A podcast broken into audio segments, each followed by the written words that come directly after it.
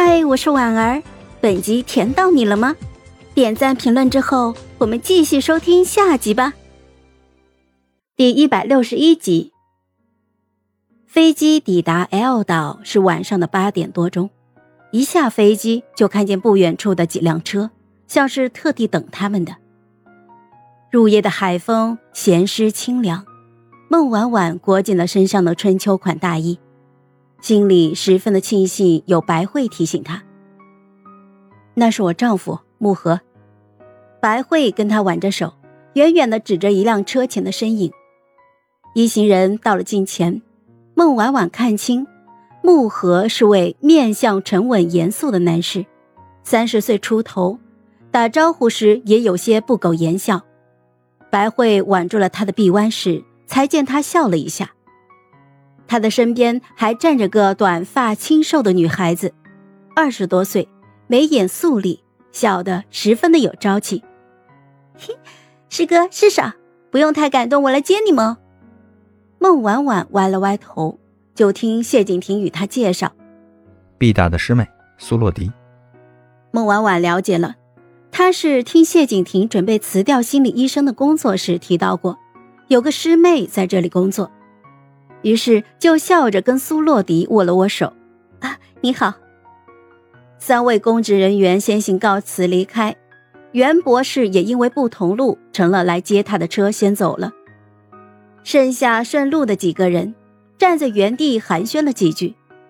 苏洛迪抿嘴笑着，语调轻快的说道：“嘿，我就住在木哥家的隔壁，师嫂，我们离得也很近哦。”白慧当即就插嘴：“虽然是近没错，不过婉婉啊，你跟他呀不会有什么共同话题的，你还是来找我玩比较有趣。”苏洛迪扶额叹息。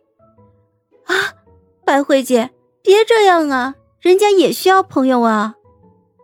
白慧不以为然的摆了摆手：“嗨，你跟你的电脑就是真爱，不需要我们这些凡人朋友。”苏洛迪哀嚎一声，上前就抱住了他的脖颈，哼哼唧唧的表达不满：“哎呀，别听白慧姐胡说，十嫂，你不知道我多盼着你来了。你瞧，我都特地开车来接你们了。”木河轻笑一声：“那是劝都劝不住，坚持要亲自接你们回去，嚷嚷着要在你们家院子里摆烧烤，邀请大家闹洞房。”孟婉婉尴尬：“呵，闹洞房什么的，说出来不要太羞耻呀。还有，他对烧烤这种活动向来是敬谢不明。”将行李搁在后备箱的谢景亭闻言之后，抬脚就走了回来。一手揽住孟婉婉，一边就淡淡的回绝：“珍爱环境，远离火灾。以后这种明火派对我们就不参加了。改天我再请你们来家里做客。”孟婉婉浓睫低垂，往他的怀里靠了靠。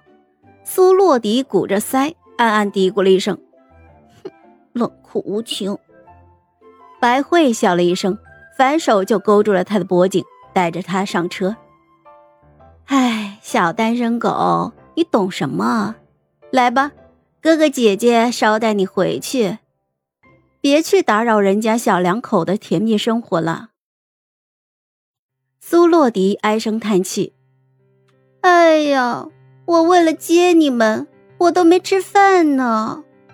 白慧姐，你顺带投喂一顿好不好？”白慧笑骂道：“呵，得寸进尺啊！”木盒淡淡勾唇，跟在两个人身后。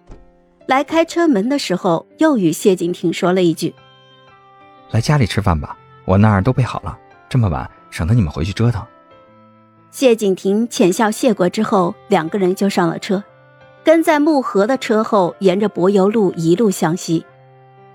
海岛上夜色青黑，路灯间的距离隔得不近。孤零零的一条柏油路，穿越两侧的沙滩和棕榈树，从窗外望去，远处海天一色，漆黑一片，怪瘆人的。孟婉婉裹着风衣，摸了摸手臂，轻声道：“莫名其妙的想起了部电影，谢哥哥，你看没看过《荒岛求生》？”嗨，我是婉儿，本集甜到你了吗？点赞评论之后，我们继续收听下集吧。